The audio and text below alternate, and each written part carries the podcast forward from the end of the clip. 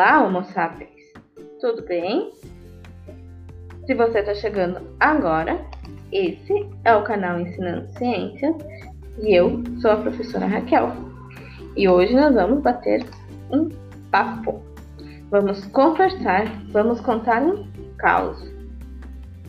Estava eu aqui pensando, praticamente sem ideias, sobre o que eu queria conversar hoje. Sobre o caos que eu queria contar hoje. E me dei conta de algo que está aí, né? Na boca do povo, como dizem, por aí. Uh, e resolvi conversar um pouquinho sobre isso. Antes, quero lembrá-los, meus caros ouvintes, Homo sapiens, que nessa casa nesse meu ambiente aqui, eu tenho um Homo sapiens de 5 anos, que enquanto eu gravo, monta fazenda, assiste desenho, faz as atividades dele.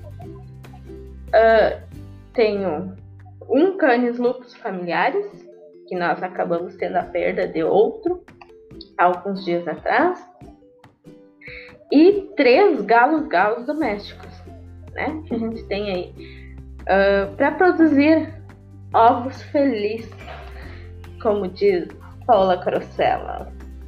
Se alguém acompanha ela, né? Bom, eu tenho galinhas felizes que produzem ovos felizes. E inclusive um galo que só veio para essa casa, para essa família, porque aparentemente era uma galinha, mas é um galo. Mas ele tá aí. Ele é o companheiro ele acorda nós todos os dias, enfim. Deixa ele aí, né? Uh, bom, voltando ao que interessa, né? Uh, trazendo de novo ao ponto de, de convecção. Uh, essa semana, se você assistir isso, escutar. Opa, achei que estava no YouTube. Se você escutar isso posteriormente, daqui para frente, daqui um tempo para frente, uh, não vai ser essa semana, né, meu caro Homo Mas essa semana, né, primeira semana de fevereiro de 2021, uh, o meu incômodo, o meu, uh, a minha gastura, a minha aflição, meu ataque de nervos, muitas vezes que ocorria e que poderá ocorrer novamente, né? Um, ao final do dia, ao final de um dia de trabalho, uh, recebeu nome e sobrenome. E aqui eu digo principalmente uh, num dia de trabalho, porque eu, eu particularmente foi aonde eu mais vivi esses, tipo, esses tipos de situações. Acontece em outros ambientes, mas quando isso. Quando a gente está lá no ambiente de trabalho, isso é mais. Eu acho, eu penso, uh, que isso é mais propício de acontecer em função de uma hierarquia que muitas vezes existe, né? Uh, profissional. E o que eu estou falando aqui é de algo que recebe o nome de assédio psicológico ou abuso psicológico. E eu confesso para vocês que isso é mais comum do que a gente imagina. Isso acontece em relações uh, né, familiares, acontece em outras relações. Acontece. É possível nós percebermos isso? É possível. Mas aqui eu quero falar do ambiente escolar. E como esse assédio psicológico, esse assédio acontece dentro do ambiente escolar. Eu fiquei, aqui agora eu vou contar um pouco de história. Eu fiquei 15 anos na iniciativa privada. Quando eu terminei minha graduação, eu já estava trabalhando na iniciativa privada e eu continuei trabalhando na iniciativa privada. por várias questões, por zona de conforto, por financeiramente ser a mesma coisa, praticamente, por eu morar a 300 metros do meu local de trabalho, não precisar me deslocar, não precisar usar carro, por várias questões. Então, eu fiquei 15 anos no mesmo local, na mesma, trabalhando na mesma empresa, e na iniciativa privada, na área da educação, mas iniciativa privada. E quando eu saí da iniciativa privada e fui para trabalhar em, na, na escola, como professora, como docente, eu me. A palavra é essa, porque eu não, sei usar outra palavra, porque é o que significa para mim, pessoalmente. Eu me assustei com a forma como as coisas são conduzidas dentro do ambiente escolar. A, como a forma como as relações são conduzidas dentro do ambiente escolar. E como muitas vezes a escola onde você atua como professor professora é confundida como uma continuação da sua casa, onde a gente pode estar de algum modo mais relaxado, onde a gente pode dizer coisas que muitas vezes passam dos limites, onde a gente pode estar mais de forma assim mais mais agente, diríamos assim, e menos profissionalmente. Não estou dizendo que isso é um parâmetro e que todas as escolas são assim. Não. Isso foi o que aconteceu comigo. Talvez a sua experiência, meu caro professor e professora, seja totalmente diferente da minha. E que bom que ela é totalmente diferente da minha. Mas a experiência que eu tive foi essa. Né? E uh, esses abusos psicológicos, por exemplo, de quem está nos cargos de gestão, exigindo muitas vezes que você vá em reuniões em horários que não estão no seu contrato de trabalho e se você tem uma criança, um filho pequeno, muitas vezes você não tem com quem deixar. E as pessoas acham que você tem a obrigação de pegar seu filho, colocar embaixo do braço, não interessa a idade que ele tenha, e levar para uma reunião na escola. E que isso não tem problema. Só que isso, profissionalmente, em qualquer outro lugar não acontece nenhuma empresa privada você vai pegar seu filho, colocar embaixo do braço e vai levar para reunião com seu chefe ou com as pessoas fora da escola, fora, fora da empresa. Isso não acontece no privado. Mas no ambiente escolar, de alguma maneira, nós professores e professores somos exigidos quando há uh, programações fora do nosso horário de trabalho, que nós façamos isso. E as pessoas não percebem que muitas vezes eu, particularmente, não me sinto à vontade de levar meu filho para uma reunião no ambiente escolar, porque, primeiro, eu não vou conseguir cuidar do meu filho de forma adequada, porque eu estou numa atividade de trabalho. Segundo, eu vou causar uma perturbação ao andamento das atividades profissionais que estão ali acontecendo. E terceiro, provavelmente eu vou gerar um período, um intervalo de grande estresse nessa criança. E, por consequência, de grande estresse na em nós mães. Eu sei que quem faz isso quem bota embaixo do braço e leva, na maioria das vezes, somos nós, mães e também professores. Mas aí eu pergunto: se é algo que não está no meu contrato de trabalho, se é algo que é fora do meu horário de trabalho, por que, que eu sou obrigada a ir de mala, cuia e mais um pouco, como a gente diz aqui. E o pior, quando você não faz isso,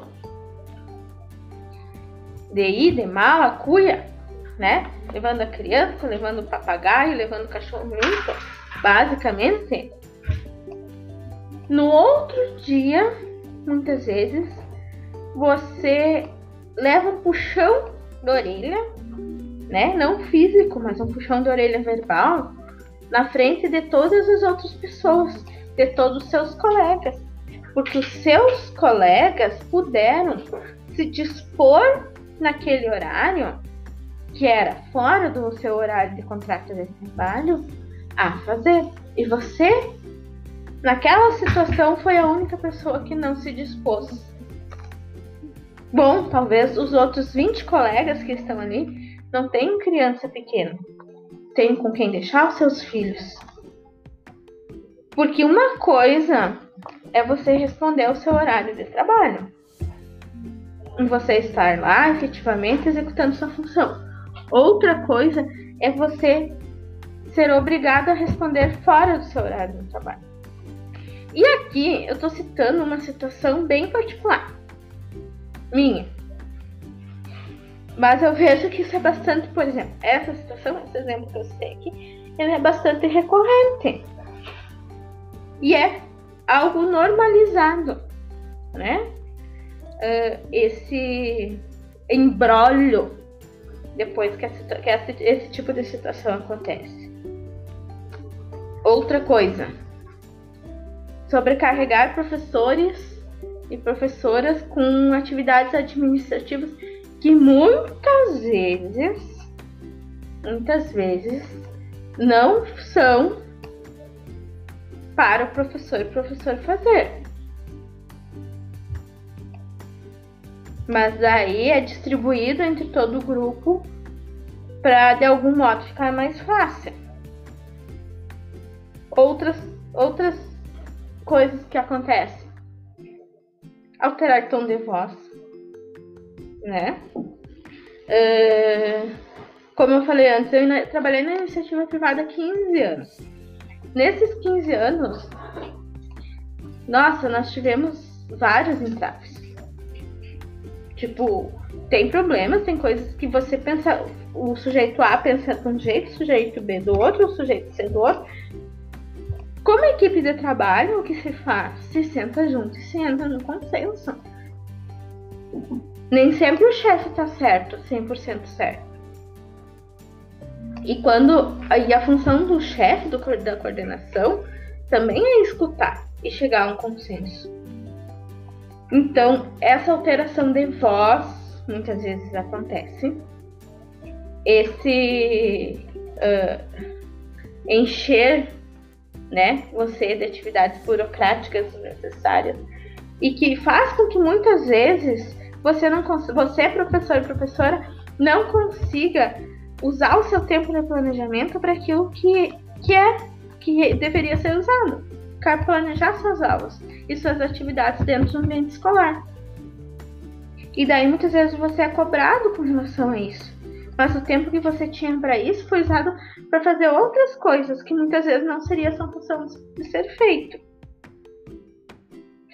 Então, assim, eu fico de alguma maneira contente em saber que o assédio psicológico está em pauta e que nós precisamos nos dar conta de quando isso acontece e chamar atenção para isso. Chamar atenção não significa bater de frente, mas significa de algum modo pontuar que isso está acontecendo. Nem que seja levantar a mão no meio de uma reunião e dizer: olha, isso está passando do limite do aceitável e do profissionalmente aceitável. Não precisa fazer discurso, muitas vezes. Mas pontuar é necessário. Pontuar, eu digo aqui, marcar uh, aquela situação de alguma maneira. E quando a situação extrapolar uh, de todos os limites, né? Que isso seja então sim encaminhado a outros setores, né? Que coordenam esse ambiente escolar. Mas lembre-se de hum, juntar apoios com relação a isso, né? Uh, de verificar se as pessoas que estão ao seu redor conseguem ver, ter essa visão que você está tendo daqueles tipos de situações. Eu sei que o que eu estou falando aqui é bastante difícil, é bastante complexo. Porque quando a gente está vivendo uma situação de abuso, de assédio psicológico, muitas vezes nós não nos damos conta que nós estamos sofrendo, passando por isso. Mas aí você chega em casa no final do dia e você tem um desconforto, tem um nó na garganta muitas vezes te incomodando. E você não sabe explicar o que, que é esse nó na garganta. E algumas vezes esse nó na garganta é porque as pessoas passaram do limite com você. E aqui eu não tô dizendo que você tá sempre certo. E eu posso também, eu, eu posso dizer que muitas vezes a gente passa do limite com as outras pessoas. Porque essas relações sociais, essas relações pessoais, uh, principalmente quando a gente está num, ambiente escolar, elas são muito diversas de um ambiente uh, de empresa, de iniciativa privada, né? Em iniciativa privada você tem mais claras as coisas. Eu, pelo menos, consigo enxergar dessa maneira né? Quem é o chefe, quem é o quem é o coordenador, quem é a pessoa que faz isso, isso, isso, isso. Bom, a função do, do, do coordenador vai daqui até aqui, e aqui é a função do outro vivente, e aqui é a função do outro vivente, e aqui é a função do outro vivente, e aqui é a função. Na escola, como a gente trabalha com, com pessoas, com homo sapiens, uh, no trabalho, na execução do trabalho, nas relações e, na existência daquele ambiente. Então, parece que não tem muito delimitado, né? O que cada vivente deveria fazer. E muitas vezes a gente vê, a gente percebe esses limites extrapolarem. E esses limites às vezes são extrapolados por você e muitas vezes eles são extrapolados por outras pessoas. Então a importância de nós nos darmos conta que ambiente escolar, escola é o lugar de executar sua profissão. Pode ter relações amizades? Pode, se você quiser. Você não é obrigado a ser amigo e amiga das suas colegas você não é obrigado a ser amigo e amiga dos seus alunos, dos pais dos seus alunos. Você vai fazer isso se você quiser.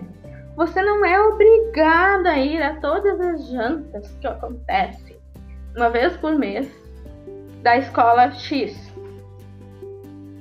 E se você não vai, no outro dia você é questionado porque você não foi. Poxa vida, se você não quis ir.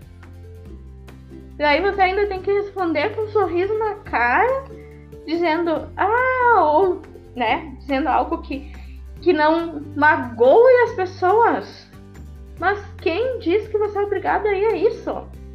Você vai se você quer, se você quiser conviver com aquelas pessoas, se você quiser ficar mais tempo, se você quiser ouvir o papo daquelas pessoas. Se você não quiser e não tiver afim, tiver de saco cheio, não vai.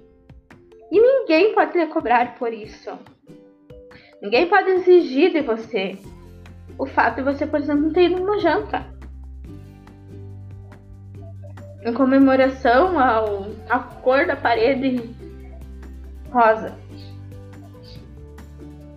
Cada um tem as suas prioridades individualmente, como pessoa, como sujeito cada um tem suas vontades como pessoa, como sujeito.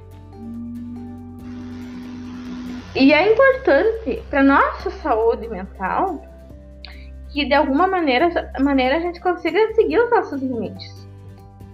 E não faça as coisas só porque no outro dia alguém, alguém ou muitas pessoas vão chegar no seu ouvido e vão ficar falando, lhe incomodando ou lhe cobrando. Porque tem um grupo, às vezes, de 15 pessoas que se encontram, que são felizes nesse encontro, e você não se sente bem no meio daquilo. E qual é o problema? Você não tem problema não se sentir bem. Você está numa relação de trabalho. A gente convive fora dos nossos horários profissionais com as pessoas que a gente quer. Não com as pessoas que a gente não quer. Eu acho que sempre que possível é bom para gente, nós podermos fazer esse tipo de escolha. É saudável para nós, como pessoas. Então, uh, hoje foi mais um desabafo, na verdade. Mas uh, falei de situações assim que aconteceram. Que espero que sinceramente não tenha acontecido com você nenhuma vez. Mas se aconteceu, que você comece a observar, pensar, analisar sobre isso. E lembrar que o nosso incômodo, a partir dessa semana, tem nome e sobrenome. E se chama assédio psicológico ou abuso psicológico. Vamos ficar de olho em relação a isso. Certo, pessoal? espero muito, muito, muito, muito que vocês estejam cuidando de si e dos outros. Lembre-se de acessar todas as plataformas do canal: YouTube, Facebook, Instagram e agora o Twitter. Valeu! Obrigada!